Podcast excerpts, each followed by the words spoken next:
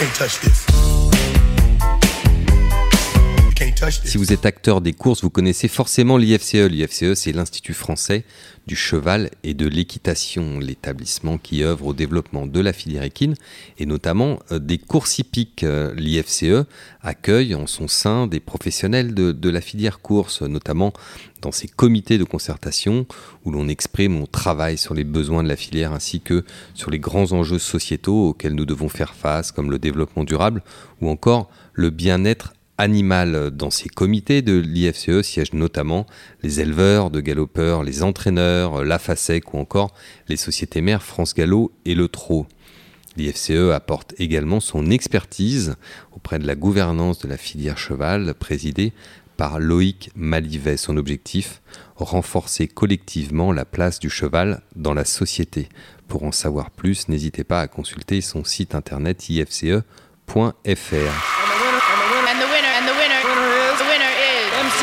MC Hammer, Hammer, Hammer.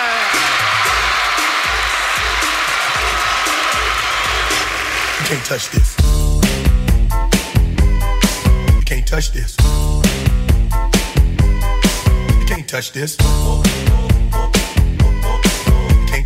Bonjour à tous et bienvenue dans le talk de JDG Radio. Nous sommes aujourd'hui le mardi 2 euh, novembre. Alors je sais ce que vous allez me dire. D'habitude, le talk est enregistré le lundi. Oui, mais lundi, euh, hier 1er novembre, c'était la Toussaint, la fête des morts. Halloween pour ceux qui ne croient plus qu'en les États-Unis euh, d'Amérique. à côté de moi, Alice Baudrel. Bonjour Alice. Bonjour. Vous êtes plutôt Halloween ou plutôt Toussaint, vous? Plutôt rien du tout. Plutôt rien du tout. Pourtant, vous avez une tête de citrouille ce matin. Est-ce que c'est pas un lien avec Halloween, ça? Merci Mayol pour cette intervention. Je vous en prie. Adeline Gombeau, bonjour Adeline. Salut à tous. Fête des morts, Toussaint, Halloween, Harry Potter mmh, Allez, fête des morts. Fête des morts. Et vous, Anne-Louise, qui est avec nous aussi, Anne-Louise Égevin Bonjour à tous. Euh, Harry Potter, bien sûr, Wingardium Leviosa et compagnie. Bravo, je vois que vous connaissez vos sorts. Aujourd'hui, un très joli programme. On va parler en longueur des 48 heures de l'obstacle, en particulier avec Alice, puis de la Breeders' Cup avec Adeline et Anne-Louise, mais aussi de la Melbourne Cup, euh, de Big in Japan et des trophées du personnel.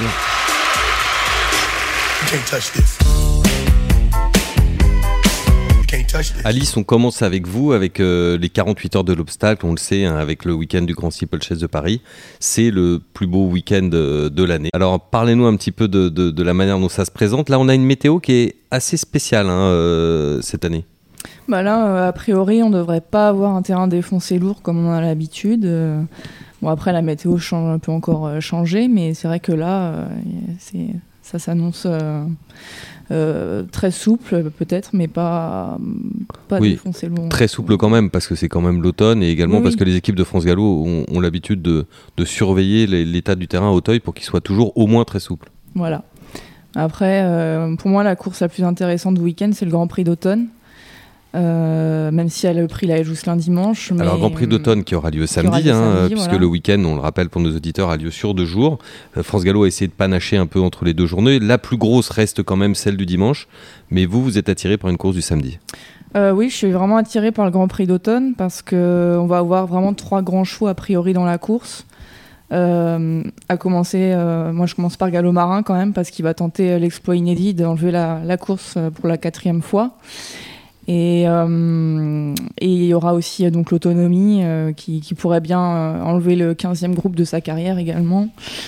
qui a vaincu cette année, qui n'a jamais été aussi forte, qui, est vraiment posée maintenant. Donc la distance, tout ça, ça, ne la dérangera vraiment pas. comme ça, elle part invincible. Après, tout peut arriver. Et puis il y a aussi un concurrent anglais, a priori, qui prendra le départ, qui est Time Hill qui est euh, double gagnant de groupe 1 sur les clés anglaises et qui n'a pas été revu euh, depuis sa victoire au mois d'avril dans le Stayers Hurdle. Euh, donc il va venir courir pour la première fois en France et voilà pour moi j'ai hâte de voir vraiment ces trois chevaux en particulier. Vous êtes d'accord vous Anne-Louise? On sait que vous adorez l'astronomie. Hein. l'astronomie, j'aime beaucoup. C'est une petite plaisanterie entre nous, hein, parce qu'il arrivait qu'on surnomme l'autonomie l'astronomie, mais c'est vrai que c'est une extraterrestre. Elle nous montre les étoiles, c'est pour ça. Nous sommes très dans la poésie à jour de galop. Euh, l'astronomie, voilà, du coup c'est parti. C'est de ma faute. L'autonomie. Oui, non, une jument euh, formidable. Donc euh, c'est vrai que euh, il faut. Mais je suis d'accord, il faudra la voir face à Gallo Marin qui, dès qu'il arri- dès que l'automne arrive, dès que le temps devient un peu pourri, il, se plaît, il adore ça. Donc peut-être contrairement à nous, là, ça sera peut-être pas- assez pourri. pour lui. A priori, la météo a tout gardé pour le week-end du Qatar Prix de l'Arc de Triomphe, mais pas pour le week-end des 48 heures de l'obstacle. Mais ça va être une très belle course, ouais. Outre euh, ce, magnifique duel de, titans entre Gallo Marin et, l'autonomie, au cours du week-end, qu'est-ce que, vous retenez, euh, Alice?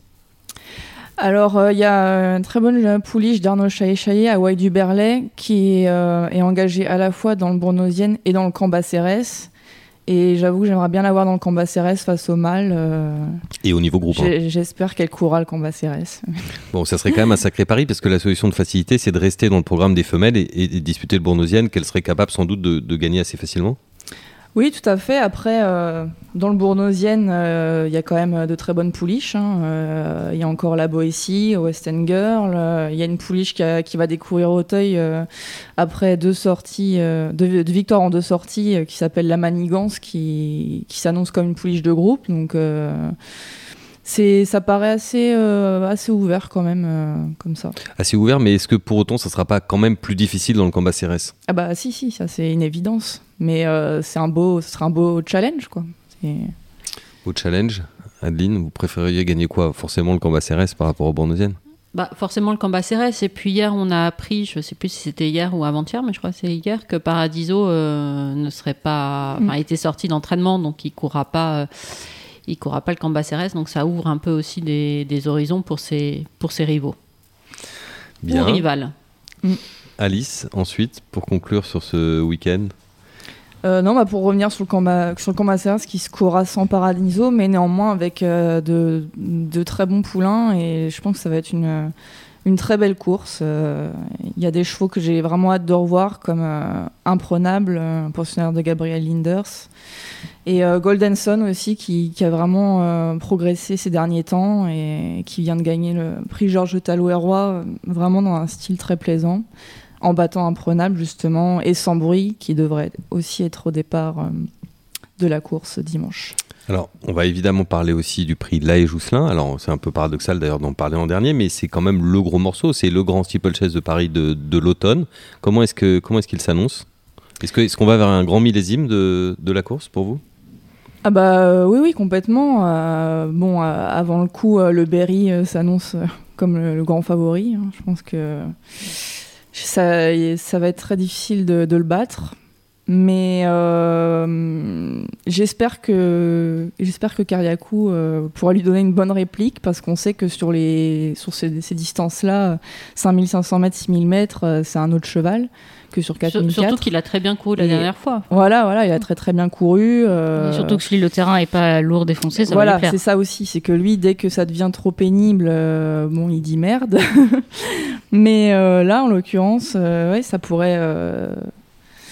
Euh, moi, je, je vois bien. ouais, Ça pourrait être son jour. Je, je pense que, bah, pourquoi pas Pourquoi Créer pas la surprise en battant le Berry. Pourquoi le Berry, en revanche, tout ce qui est l'équation du terrain, pour lui, c'est pas c'est pas véritablement un sujet. Il est capable de de bien faire. Lui, non je crois qu'il fait tout comme un, un authentique champion, quoi. Enfin, c'est, je pense pas que là, comme ça, je pourrais pas vous l'affirmer, mais il me semble qu'il va dans tous les dans tous les terrains. Je- Très bien, et ben on va suivre ce duel entre euh, notamment le Berry et Kariakou. Cela dit, ils sont pas, euh, c'est pas les deux seuls partants au départ. Non. hein.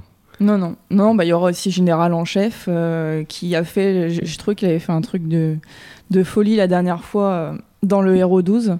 Oui, d'autant qu'il avait perdu un fer. Euh, oui, mais c'est surtout qu'il a été euh, bah, très très vite, comme à son bon après ça on a l'habitude de le voir comme ça, euh, en- caracolé en tête, mais il a fait des fautes assez significatives et enfin, il est quand même euh, excellent deuxième, je trouve. Donc ça veut dire qu'avec un peu de hum, réglage, s'il réussit un petit peu à se canaliser, à faire moins de fautes, Ah bah enfin. il euh, aurait une marge euh, Ah très bah, je, importante. je pense qu'il, je pense qu'il a, qu'il a de la marge vraiment ce, ce Mais, cheval. mais s'il tire comme la dernière fois, je vois pas comment il va pouvoir aller euh, Surtout sur aussi long. au bout sur cette distance-là, si. Moi je pense qu'il peut. D'accord. Alors attendez, vous nous avez annoncé la victoire Mais, de enfin, Leberry, puis celle de voir, Cariaco. euh, Non, Trois non, chevaux, non, Didit. non, non, non. Alors, trois chevaux dites, le handicapeur va être content. Attention, je reviens sur ce que j'ai dit. Je pense qu'il peut, évidemment, s'il se canalise, euh, Oui. s'il se canalise. Mais je pense qu'il a vraiment le potentiel de, de, de gagner une course comme la Joussin. Après, évidemment, euh, bon, il Il faut qu'il s'améliore quand même peu. dans son Il va comportement. falloir qu'il se calme un peu. Mais j'annonce la victoire de personne. hein. non, je dis juste, voilà, bon, le Berry paraît le cheval de la course. Euh, mais euh, j'ai j'ai hâte de voir, euh, j'ai hâte de voir Kariakou euh, là-dedans. Et euh, moi, j'annonce jamais de gagnant, Mailleul. Vous savez. Non, mais je sais. Après, elle doit rembourser, donc ça pose problème. Oui, je, je sais que vous avez été traumatisé par votre expérience de Cheltenham. où Vous étiez en duel face à Christopher qui vous avait piqué tous les ah favoris. ouais, ça, les battles. euh, Oui, les battles, c'est. Mais on en refera des battles, Alice. On va pas, Oh on va non, pas- pitié, épargnez-moi. on, on va, on, va- on va pas vous laisser, euh, on va pas vous laisser tranquille avec ça. Euh, Alice, un mot à ajouter? Ou on a dit l'essentiel? Sur le week-end du- Euh, des 48 heures d'obstacle Non, bah après, il y, a aussi, euh, il y a aussi Feu Follet qui vient de décevoir euh, grandement dans le Héros 12, euh, qui, qui est encore euh, sur la liste de- du prix La Jousselin. Et euh, le vrai Feu Follet aurait une première chance également. Quoi. La dernière fois, je, je ne sais pas ce qui s'est passé, mais c'était pas du tout euh, le Feu Follet qu'on connaît. euh. Alors que le cheval, je crois, en plus, était très bien le matin. Enfin, il n'y avait pas de... Oui, apparemment, ils étaient, l'entourage était confiant et bon, pas d'explication. euh, en tout cas, moi, j'ai pas eu d'explication par rapport à ça, mais ça va être intéressant de le revoir euh, s'il reste euh, sur la liste. Très bien, merci beaucoup Alice. On va changer du tout au tout. On change de discipline, on passe en plat, on change de continent, on rejoint les États-Unis d'Amérique et en particulier euh, Delmar où aura lieu ce week-end également la Breeders' Cup. Alors euh, le week-end de l'obstacle c'est le samedi et le dimanche, la Breeders' Cup c'est le vendredi et le samedi. Donc c'est un week-end glissant sur trois jours, mais il y en a vraiment pour tous les goûts et ça s'annonce une fois de plus exotique et magnifique, n'est-ce pas Louise Oui, euh, Delmar, donc en, en Californie. Après, euh, l'an dernier, enfin, l'an dernier, la Breeders' Cup était à Kinland. Donc, Kinland, c'est pas connu pour euh, son soleil et son hiver très clément. Là, on retrouve euh, le soleil, euh, la mer, euh, where the turf meets the surf. Hmm. Selon la chanson de Bing Crosby qui est apparue hier dans Jour de Galop, quand le turf rencontre le surf. Ça, c'est vraiment très sympa et c'est vrai que ça met d'entrée euh, de bonne humeur. Delmar, euh, en, en résumé, Anne-Louise, Delmar, c'est c'est comment la piste, euh, les caractéristiques? C'est petit. C'est petit. C'est plus petit ou plus grand que Vincennes? Euh, c'est pas loin de Vincennes sur la ligne droite, je pense, parce que la ligne droite est à peu près de 280 mètres. Donc Vincennes, on est sur du 250, il me semble, mètres. Donc on peut courir une Breeders' Cup à Vincennes. hein. C'est une idée euh, pour faire des Breeders' Cup qui tournent dans le monde entier. On peut aller à faut, Vincennes. faut juste creuser un peu la piste. pour- Et puis voilà, ça, ça roulera tout seul. Mais 280 mètres par rapport aux lignes droites qu'on connaît, notamment en France, enfin en Europe de manière plus générale, de- qui font souvent 500 mètres, certaines plus, euh, c'est quand même très peu. Oui, on est sur, euh, bah, on est sur un hippodrome américain, donc c'est des tourniquets. euh, on n'invente pas grand-chose. Il n'y a pas vraiment de très grandes pistes euh, aux États-Unis. Donc après, faut, c'est pour ça que c'est très, enfin, ça peut être très compliqué si vous avez un numéro de corde à l'extérieur, qu'il faut faire le tour des autres constamment en épaisseur, sachant que sur 1600 mètres vous allez avoir deux tournants, donc sur 2000-2400 mètres, faut sonner la cloche. Oui. Donc ça veut dire qu'il faut faire des efforts dans les portions de ligne droite qu'on vous donne, mais à l'intérieur du, du parcours. quoi. Bah c'est ça, ou alors euh, se décaler dans le dernier tournant, mais assez tôt pour pouvoir euh, venir finir et essayer de rattraper euh, les- euh, ceux qui sont devant. Mais petits numéros à la corde euh, ont forcément un avantage euh, non négligeable euh, sur le tracé de Delmar, peut-être plus encore sur le dirt que le gazon, parce que le- on sait que le, on sait que le dirt en général on vient pas du tout de l'arrière, ou alors on Ou vient alors, entre faut guillemets. s'appeler à Razi. quoi. Faut s'appeler à Razi ou faut s'appeler à Rogate à son mieux, mais bon il faut, on vient entre guillemets ramasser les morts, donc. euh, Alors si on regarde justement les, tirages au sort de, de place à la corde, euh, euh, qu'est-ce que qu'est-ce qu'on doit en penser? Ah bah, Rougir est pas trop mal dans la Breeders' Cup Féline Turf, donc euh, groupe 1 2000 mètres. Elle a tiré le 4 dans les stalles, donc Maxime Guillon pourra essayer de la placer au mieux. Donc euh, moi je, demande à la voir dans cette course. C'est vrai que c'est une jument, enfin une pouliche, on l'a souvent dit toute l'année, elle est malheureuse, elle est malheureuse, parce que c'est plutôt une attentiste qui vient finir. Alors il y aura du rythme normalement, ce qui va l'aider, mais c'est vrai que pour ces profils de chevaux qui ont tendance à être un peu malheureux, j'ai des inquiétudes sur des euh, tourniquets comme les hippodromes américains. Il faudra que Maxime Guillon trouve tout de suite la bonne option euh, et suive pour, pour qu'elle puisse placer sa pointe de vitesse et trouver l'ouverture. Vous voulez dire que son côté peut-être un peu diesel, être plus une plus efficace dans la dernière partie du parcours que dans la première, ça peut être un problème. Ça, elle peut aussi se faire complètement avaler par le peloton. euh. Oui, c'est ça. Après, peut-être qu'elle partira très bien, qu'il arrivera à trouver, euh, à trouver tout de suite euh, une place. Mais c'est vrai que elle, elle, elle- attend en général, elle vient placer sa pointe de vitesse. Donc en France, ce qui l'aide pas, c'est qu'on se retrouve dans des courses souvent peu rythmées qui jouent sur un sprint et elle vient bien finir mais trop tard. Là, aux États-Unis, la question c'est est-ce qu'elle va pouvoir euh, tout de suite trouver un bon passage, pas se retrouver bloquée quelque part euh, Est-ce que le rythme va compenser éventuellement un parcours qui est pas fait a priori pour ces chevaux justement qui finissent très vite, très fort? Oui, ça va être. Euh, en tout, cas, c'est un beau challenge. Enfin, merci, merci à Ouara de la Gousserie, la famille Cheboub, à Cédric Rossi de tenter le coup parce qu'ils sont pas nombreux quand même hein, les Français cette année on, va, on, va, effectivement en reparler parce qu'ils sont pas nombreux et donc, qui a-t-il d'autre comme, euh, on a, Français euh, Malavat dans la Breeders' Cup, euh, Juvenile, Finise, Turf. c'est compliqué. Elle, elle a le 12. Donc le 12, ça fait plaisir à nos amis photographes de la salle de presse. Je suis pas sûre que ça fasse plaisir à Francis Henri Graffard parce que là, elle va partir à l'extérieur. Donc, il va, va, falloir compenser. Enfin, on sait que on sait qu'il faut partir comme une balle entre guillemets quand, on est dans cette situation-là. Donc ça, ça va jouer vraiment au départ. Je suis obligé d'interrompre cette séquence Breeders' Cup pour donner une petite explication pour nos auditeurs parce que vous avez dit elle a tiré le 12 et ça va faire plaisir à nos amis photographes de la salle de presse. Alors on va peut-être expliquer pourquoi. C'est simplement parce que quand euh, c'est une plaisanterie euh, mm. chez nos amis photographes, quand, on, leur, demande, voilà ce qu'il faut jouer, ils nous disent toujours le 12. Le 12, voilà, même dans les courses où il n'y a pas 12 partants. Donc c'est mm. un gag de salle de presse, humour en milieu journalistique. C'est ça, mais statistiquement, le 12 va bien finir par sortir à un moment donné. Mais vous aurez peut-être plus trop d'argent quand ça arrive.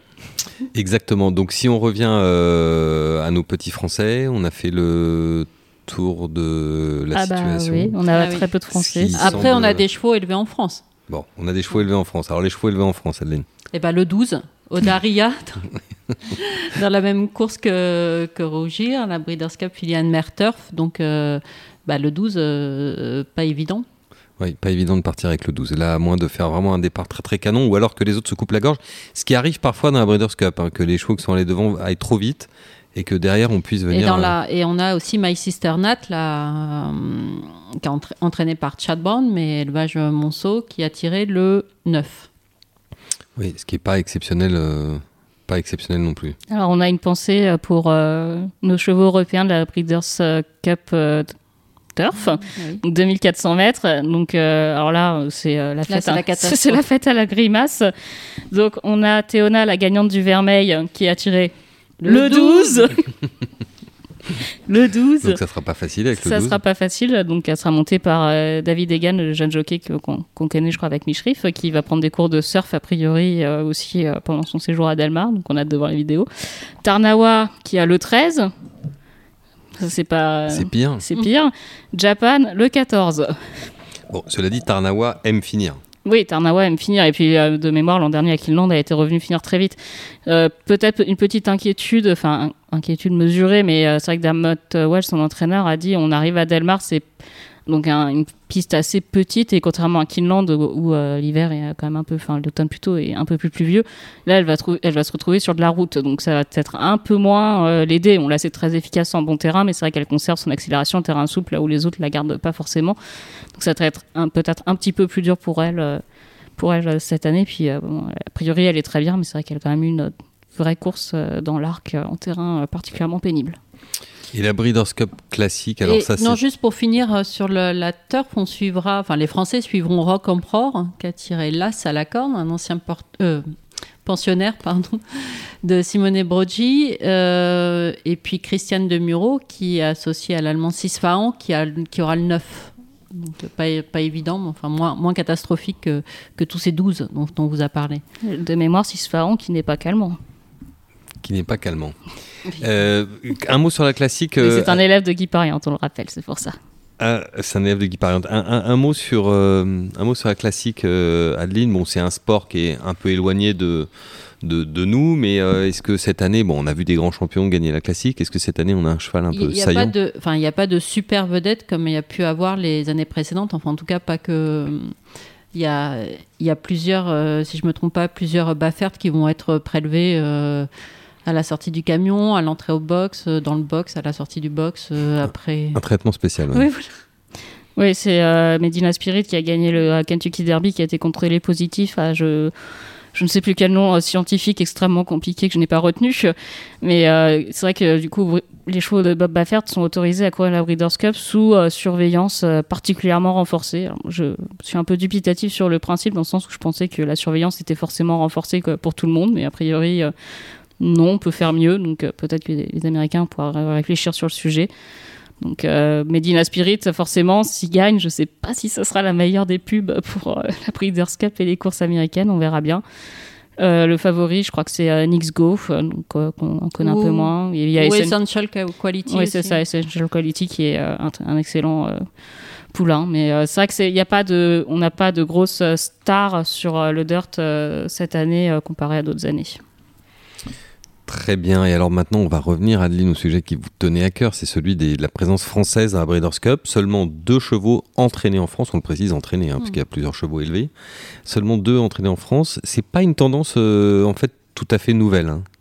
Non, on l'a vu, euh, on s'est interrogé avec Anne-Louise un peu plus tôt dans la matinée euh, sur les chevaux qu'on avait, enfin les chevaux entraînés en France qu'on avait vu courir euh, à Dubaï, en Arabie Saoudite. Et eh ben, ils n'ont pas été si nombreux que ça. En Arabie Saoudite, on se souvient de Call et de Omerian, sans parler des pur sang arabes qui sont toujours plus nombreux parce que l'entraînement français domine largement ces courses-là. Euh, à Dubaï, euh, Manicourt et, et c'est tout. Et c'est tout. Euh, donc voilà, enfin une année. Royal Ascot, on avait juste Sueza et Fast Rage, donc c'est vrai que les Français n'ont pas été très présents à l'international cette année, mais d'un autre côté, quand on regarde le score des Français dans les groupes 1 en France, bah, ça s'explique aussi sur le fait qu'on n'avait pas ces chevaux-là peut-être cette mm. année. On, vous rappelle que c'est 28 groupes 1 en France et les étrangers ont gagné 20. Oui, c'est ça. Bon, on a eu évidemment Silly qui allait gagner les Champions Stakes à Scott, mais c'est un peu le l'arbre qui... qui cache la forêt. oui. C'était l'exception. Mais euh, en l'occurrence, et The Revenant qui a bien couru à Scott quand même, petite. Euh. oui, mais est-ce que vous pensez que c'est simplement euh, conjoncturel ou est-ce que les Français voyagent moins quand même que, que les Anglais, les Irlandais, par exemple? Non, je pense que là, enfin, euh, Franco a fait un, papier en début de semaine passée sur le, bilan des groupes 1. Enfin voilà, le, le, verdict était assez clair. On, manquait de chevaux euh, de, de, très haut niveau. Quand je dis très haut niveau, c'est en plus de 120 de, rating. Donc euh, après, c'est vrai qu'on a gagné pas mal de courses en revanche en Allemagne, en Italie, mais c'est pas tout à fait le super haut niveau qu'on peut trouver à Dubaï, même en Arabie Saoudite, en Angleterre, en Irlande. Enfin voilà, au-delà de ça, Anne-Louise, on a l'impression que la Breeders' Cup fait quand même moins recettes, de manière générale, avec les, avec les Européens. Euh, les, Anglais les Irlandais y vont, mais sans doute moins qu'à une certaine époque. On a l'impression que ça s'est réaméricanisé quand même, la Breeders' Cup.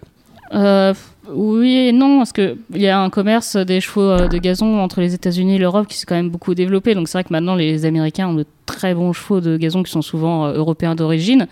Donc ça, c'est un sujet sur lequel on débat pas mal de savoir est-ce qu'on euh, appauvrit nos courses au profit des autres nations. Après, euh, c'est vrai qu'il y a quand même pas mal d'Européens qui se déplacent cette année, mais on va me dire, il n'y a pas de Palaspire, il n'y a pas de Baïd, il n'y a pas tous ces chevaux-là. C'est vrai, mais est-ce que ça veut dire qu'on fuit la Breeders' Cup? J'ai pas l'impression. Enfin, j'ai l'impression qu'elle fait quand même encore, euh, encore bien recette. Donc euh, côté français, juste rappeler qu'on aura peut-être euh, encore quelques déplacements étrangers, donc notamment Gun Glory dans la Japan Cup, ce qui est un sacré défi. Et Hong Kong, on a plusieurs chevaux engagés, donc on sait que Alain-Henri Dupré notamment pense à Hong Kong avec Ibera. Je ne sais pas s'il y aura beaucoup d'autres Français parce que les conditions de quarantaine à Hong Kong pour l'instant sont encore drastiques. Donc c'est peut-être par cause de Covid, quarantaine et compagnie que les Français, Français seront absents à Hong Kong et peut-être les Européens en général. Mais parce que le, le, choix de, du board de la Breeders' Cup euh, euh, de privilégier euh, ces dernières années des hippodromes souvent qui sont plutôt des petits tracés très tournants, très américains dans l'esprit, c'est quand même quelque chose qui avantage pas les Européens au sens large. Souvenez-vous quand c'était à Santa Anita et a fortiori sur la Tapeta, qui était une surface intermédiaire entre le turf et le dirt pour, pour aller vite, mm. il y avait beaucoup plus d'Européens qui s'étaient déplacés. Les Français avaient fait une, une moisson. Bon, c'était l'époque aussi de, de, Goldikova, mais il n'y avait pas que Goldikova. Oui, Goldikova qui a aussi gagné Churchill Downs, il me semble.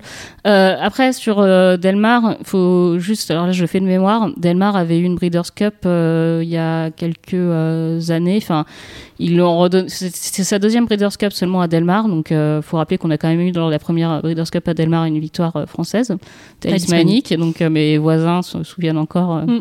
du, cataclysme à 1h30 du matin. Ça, c'était pour une petite anecdote personnelle dont tout le monde se moque, mais c'est pas grave.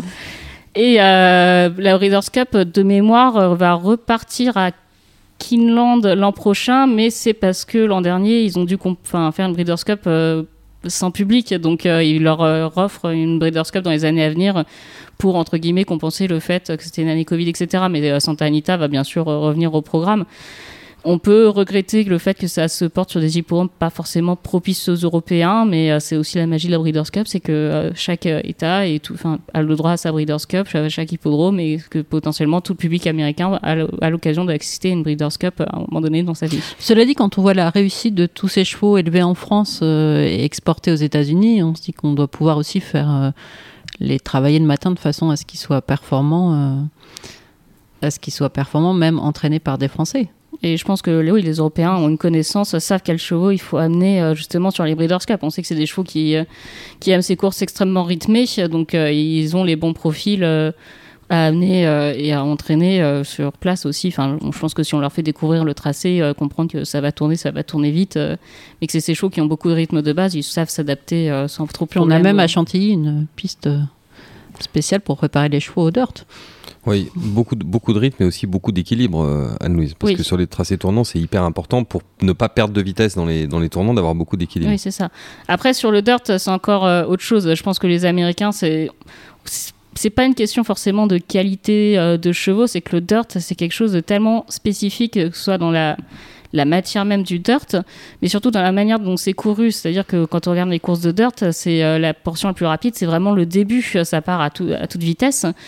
Et euh, c'est très difficile de suivre euh, ces chevaux américains-là sur cette partie-là. Et quand vous êtes derrière, que vous prenez les projections pour votre cheval, il peut dire à la fin, j'en ai un petit peu marre quand même, parce que je, je respire plus trop. Donc, d'ailleurs, on voit un fort contingent japonais qui se déplace cette année à la Breeders' Cup. Donc il y a 7 euh, chevaux, il n'y en a que 2 pour le gazon, par contre, euh, dont euh, Lausanne qui va courir. Oui, mais le Japon a un très beau programme de, de dirt aussi. Oui, mais on court pas tout à fait pareil sur le dirt au Japon que sur le dirt aux États-Unis. Donc c'est euh, le dirt déjà à l'intérieur de la piste de gazon au Japon, c'est pas le même type de dirt, c'est pas assez départs canons. Et ce qui est très amusant, c'est que quand on regarde euh, les Japonais qui vont courir euh, les épreuves de la triple couronne, les 300 Japonais, ils essayent depuis plusieurs années.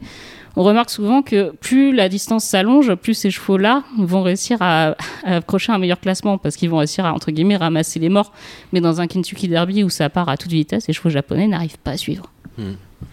Eh bien, on va voir tout ça entre vendredi soir. Et il faut écouter d'ailleurs le podcast. Euh, comme Anne-Louise est modeste, elle ne le cite pas, mais Biggie Japan. Mais j'allais en parler, Anne, vous me l'ôtez de la bouche. Et tout à fait. Savez-vous, vous qui nous écoutez, que Anne-Louise Échevin, en partenariat, en amitié, en coopération avec Christophe Lemaire, a décidé euh, une fois par mois de vous faire un grand panorama et de l'actualité japonaise et de l'actualité international. C'est un dialogue entre vous deux, Anne-Louise Oui, c'est ça. Donc euh, là, c'est vrai qu'on s'est pas mal euh, concentré sur le Tenno Show, euh, qui était la meilleure course du week-end qui vient de passer.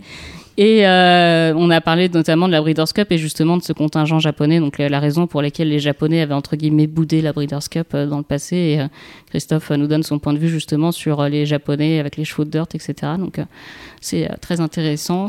Écoutez-le s'il vous plaît. Donc si vous avez l'habitude d'aller sur notre page de podcast, vous le remarquerez facilement. D'abord, il y a un logo qui est très sympa avec mm. le visage d'Anouis et, et, celui de Christophe. très très drôle sur fond de, de, soleil levant. Et envoyez-lui des messages en lui disant qu'il est réussi parce qu'elle a, elle a du mal. Elle fait quelques complexes euh, par rapport au talk. Euh. J'ai elle fait sa diva. J'ai découvert que mes estimés collègues ne l'écoutaient pas. C'était ma grande déception de la matinée. Cela s'appelle Big in euh, Japan. Dans les brèves du jour aussi, bah, Louise, on reste avec vous. Décidément, c'est peut-être parce que vous êtes assise en face de moi, mais on va parler de la Melbourne Cup qui avait lieu ce matin à 4h45, mardi 2 novembre. Oui, Australie, comme dit la pub. non, pas encore. Australie. Australie. Donc euh, la Melbourne Cup, euh, remportée, euh, survolée même par une jument d'origine néo-zélandaise, Very Elegant. Donc ça a l'air facile. C'est facile à prononcer, c'est très compliqué à écrire par contre. C'est une jument exceptionnelle. Donc, elle est entraînée par Chris Waller, qu'on connaît bien sûr comme étant le mentor de Winx. Chris Waller qui remporte sa première Melbourne Cup. C'est très difficile à gagner une Melbourne Cup. Euh, Very Elegant, euh, j'ai juste donné quelques chiffres, euh, elle a gagné 10 groupes 1. Elle a gagné groupe 1 sur 1400 mètres, 1600 mètres, 2000 mètres, 2400 mètres, 3200 mètres désormais. Donc c'est vraiment là le programme australien, la jument australienne capable de tout faire. C'est en Australie un peu la meilleure ennemie d'Adabe, qui est gagnant des Champions Sex l'an dernier, qui quand il va courir en Australie vient régulièrement l'affronter, un peu se casser les dents. c'est un coup lui, un coup elle. Euh, ils avaient parlé de courir l'Arc de Triomphe avec Very Elegant cette année. Ils sont pas venus pour cause de Covid. C'était trop compliqué. C'est très dommage d'ailleurs, et j'espère qu'ils se tentés l'année prochaine. Oui, ils- quand euh, ils ont dit on vient pas cette année, par contre on garde l'option pour euh, l'an prochain. Donc j'espère, j'espère vraiment qu'ils vont pouvoir l'amener euh, à, Longchamp euh, l'an prochain. D'autant plus que euh, elle, elle se moque totalement du terrain. Si c'est bon, elle ira. Si c'est lourd, elle ira. C'est vraiment une jument incroyable. Et pour finir euh, ce numéro du talk de JG Radio, on va dire un petit mot, euh, Adeline, des trophées du personnel et également de la FASEC, puisque tous ces sujets sont, sont un peu liés. Oui, alors les, les trophées du personnel, euh, Anne-Louise serait mieux placée pour vous en parler parce qu'elle est membre du jury cette année et je crois que les délibérations, enfin la Et incorruptible. Et incorruptible, euh, précise-t-elle. Euh, la grande soirée des trophées du personnel, c'est pas samedi prochain, c'est le, Le, samedi 20 novembre. le 20 novembre, bah, même. On a le temps. On a le temps. on a le temps. Euh, c'est un peu, un peu lié au trophée du personnel, mais euh, donc la FASEC a un nouveau directeur qui s'appelle Guillaume Ernst Berger, dont vous pouvez lire une interview euh, qui a été publiée vendredi soir dans notre daté samedi, il me semble. Euh, c'est le directeur de l'emploi et de la formation. Alors c'est un titre euh, qu'on n'a pas l'habitude de voir à la FASEC parce que jusqu'à présent, euh, la FASEC c'était la formation, l'action sociale, mais pas l'emploi. Or, euh, tout le monde sait qu'il y a un gros problème de- d'emploi dans l'u- dans l'univers des courses. Enfin, les, employeurs ne trouvent pas de salariés. Donc, la, filière course, aussi bien galop que trop, a décidé, a décidé pardon, de, de saisir le problème à bras le corps et de confier cette mission-là à la FASEC. Sachant que Guillaume Ernberger, qui vient d'être nommé, est un vrai spécialiste Ah oui, il des, a fait- des questions d'emploi. hein. Il a fait toute sa carrière dans les ressources humaines, aussi bien chez ADECO. Il a aussi créé sa boîte euh, en, en relation avec, euh, avec l'emploi. Il a travaillé en plus dans des secteurs qui sont aussi euh, très tendus au niveau de l'emploi, comme l'hôtellerie, la restauration, le BTP. Donc il sait, de, il sait de quoi il parle. Il connaît aussi un peu les courses pour. Oui, c'est ce que j'allais vous dire. Son nom euh, nous disait quelque chose et on s'est souvenu qu'effectivement, il avait fait partie des fondateurs de Chamberger Élevage Oui. à l'époque avec Nicolas de, de Chambure. voilà, qui faisait du pinooking. Euh, donc euh, j'ai eu la chance de parler avec lui assez longuement et je dois dire que ça donne ça donne de l'espoir euh, parce que donc il connaît très bien il connaît très bien son sujet il a tout en connaissant les courses il a quand même un œil extérieur donc euh, il s'est il est en poste depuis trois semaines donc il s'est beaucoup baladé dans les écuries pour voir comment comment ça se passait Euh, voilà je je vous je vous renvoie à l'interview mais euh, parmi les choses dont on a parlé. Il y a la question du, management, dans le sens où, où les entraîneurs ne sont pas forcément formés à être managers. Donc c'est c'est peut-être euh, quelque chose que la, FASEC pourra proposer euh, à l'avenir, c'est-à-dire leur, donner les clés pour apprendre à, manager une équipe. Et euh, voilà, il a souligné peut-être aussi chez, certains un, manque de bienveillance. Enfin, en tout cas, l'une des raisons principales pour lesquelles les salariés quittent les écuries de course notamment, c'est sûrement pareil dans l'élevage, c'est manque de reconnaissance. Donc, il y a sûrement un, travail à effectuer dans, entre, dans la relation entre l'employeur et l'employé dans notre milieu. Et en l'occurrence, une fois par an, euh, les salariés, les, les- les femmes et les hommes de l'ombre euh, sont mis à l'honneur dans les trophées du personnel. Vous avez étudié, euh, Anne-Louise, vous êtes membre du jury cette année, vous avez étudié euh, un certain nombre de candidatures. Là, maintenant, on est dans une phase où la sélection s'est resserrée hein, cette semaine. Oui, euh, elle s'est resserrée depuis, euh, depuis quelques jours déjà. Donc la dernière euh, délibération, en ce qui nous concerne, c'est euh, le 20 novembre, justement, le matin, euh, avant la grande fête du, samedi soir. Donc c'est vrai que ça s'est resserré en fait par catégorie, sauf Jeunes Es- Jeunes Espoirs, il me semble. C'est trois finalistes plus euh, deux euh, félicitations euh, du jury. Donc cinq personnes, mais il y en a encore trois qui sont en lice pour gagner la catégorie. Et ces trois finalistes vont se présenter devant vous, devant chacun des, des sept jurys, hein, samedi matin, le 20 novembre. Oui, présentez-vous. Présentez-vous, ils vont expliquer, plaider leur cause. Ensuite, vous allez choisir le gagnant. Oui, alors c'est euh, c'est un processus que je trouve très difficile à faire parce que c'est difficile vraiment de choisir entre euh, des tas de personnes formidables, motivées qui, euh, qui se dévouent euh, corps, et âme, corps et âme à leur métier. Corps et âme. Oui, corps et âme à leur métier. J'ai du mal aujourd'hui, excusez-moi. Donc euh, c'est l'émotion. Non, Corps et Armes, c'est Donald Trump, c'est autre chose. Donc nous, c'est on n'est pas. on n'a plus trop de nouvelles. On n'est pas la National Rifle Association. On n'a plus trop de nouvelles. Si, si, il y a Trump Junior qui a fait un, un t-shirt. Il a créé son propre réseau social, je crois, parce qu'il est boycotté, le pauvre ami Donald, mais il est toujours, toujours dans le coin et ses alliés aussi. Mais bon, on va pas revenir sur, euh, sur ce personnage. Donc pour conclure sur les trophées du personnel, ce que veut faire le nouveau patron de la FASEC, c'est donner, comme le fait les trophées du personnel, comme le font les trophées du personnel une fois par an, c'est donner de la reconnaissance aux salariés finalement toute l'année au fur et à mesure de leurs tâches et que dans la relation avec leur employeur, il y ait aussi cette, euh, dimension-là et c'est vrai qu'elle est... Euh, elle est importante dans le cadre du travail. Bah, disons qu'il a donné une image euh, assez, assez juste pour illustrer le problème de l'emploi dans, le, dans les courses hippiques. C'est la, la baignoire qui, qui se vide avec le tuyau de remplissage qui est de moins en moins euh, le volume de remplissage qui est de moins en moins important. Donc on a un problème de rétention de salariés. Enfin, en gros, il, va falloir comprendre euh, comment les, les, garder. Pourquoi la baignoire se vide aussi Voilà, pourquoi la baignoire se vide? Donc trouver des moyens pour les, les fidéliser, les garder et puis attirer de, nouvelles, de, nouveau, de nouvelles têtes. Pardon. Donc la tâche est, la tâche est immense. Hein. Enfin, l'homme est motivé, mais il faut qu'il le soit. Mmh, vaste programme, comme disait le général. Merci à tous euh, d'avoir été présents avec nous, de nous avoir écoutés. Merci pour votre fidélité. On vous donne rendez-vous euh, à la fin de la semaine pour euh, notre podcast du vendredi. Rendez-vous avec une personnalité des courses. On vous laisse la surprise de son identité. Alice, merci beaucoup. Au revoir. Rendez-vous en particulier samedi à Auteuil. Exactement. Et dimanche, soyez brillante. Comme d'habitude. Oui, je suis en train d'admirer le, le suite d'Alice avec écrit Being normal is boring. Ça la, définit, ça la définit assez bien. Être normal est ennuyeux. Voilà. Même si être anormal peut aussi être ennuyeux. Anne-Louise au revoir. Au revoir. Vous avez suivi la Melbourne Cup ce matin, mais vous suivrez, donc ça c'était au petit matin, et le week-end prochain, vous suivrez la nuit euh, la Breeders' Cup. En fait, vous êtes de tous les, de tous les fuseaux. Je ne dors pas. C'est très bien, il ne faut pas dormir dans la vie. Merci à tous et à très bientôt.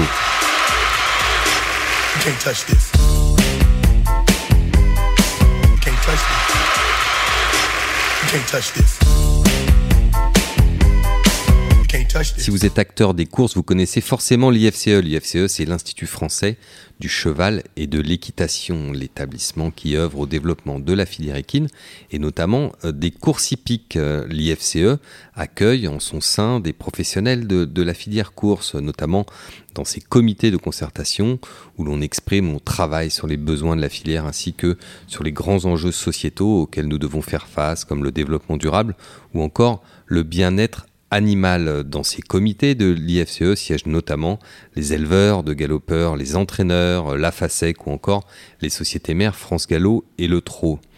L'IFCE apporte également son expertise auprès de la gouvernance de la filière cheval présidée par Loïc Malivet. Son objectif, renforcer collectivement la place du cheval dans la société. Pour en savoir plus, n'hésitez pas à consulter son site internet ifce.fr. Can't touch this.